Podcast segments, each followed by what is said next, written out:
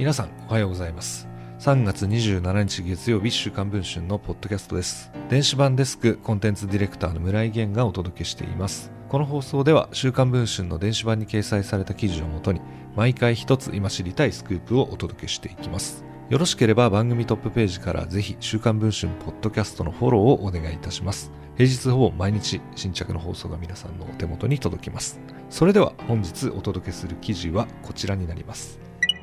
2019年に亡くなったジャニーズ事務所創業者のジャニー喜多川氏。そんなジャニー氏による性加害を元ジャニーズジュニアの30代男性が週刊文春の取材に答えました。ジャニー氏をめぐってはジュニアの少年への性的虐待をイギリスの公共放送 BBC2 のドキュメンタリー番組が取り上げています。3月17日には東京丸の内にある日本外国特派員協会で番組レポーターのモビーン・アザー氏ディレクターのめぐみインマン氏がオンラインで記者会見を開きました。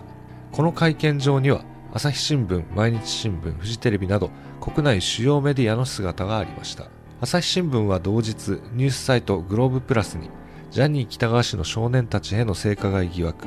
ABBC 番組の制作者沈黙の壁あったとの記事を掲載しました。人々が声を上げられるようになることそしてジャニー氏のような力のある立場の人が責任を問われることを望みますというインマン氏の会見での言葉を紹介していました。その他複数のネットニュースが BBC の会見について報道。事態は少しずつではありますが動いています。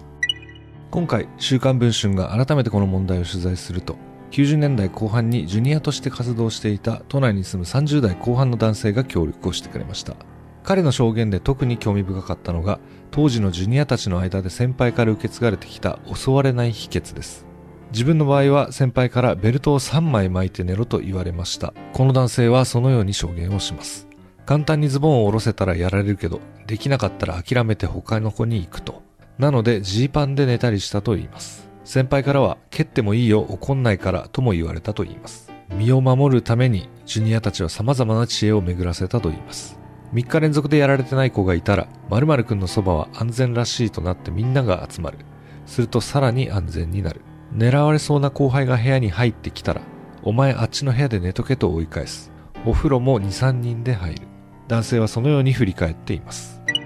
あらゆる手段で被害を回避してきたこの男性ですがとうとう14歳の時ジャニー氏に襲われてしまったといいます。一体何があったのでしょうか？この男性に起きたことについては週刊文春の電子版で詳しく報じています。初月300円のサブスクリプションサービスになっておりますのでご関心がある方はぜひ会員になっていただき記事の方をお読みいただければと思います。それでは本日の放送はこれで終わりたいと思います。また次のポッドキャストお待ちいただければと思います。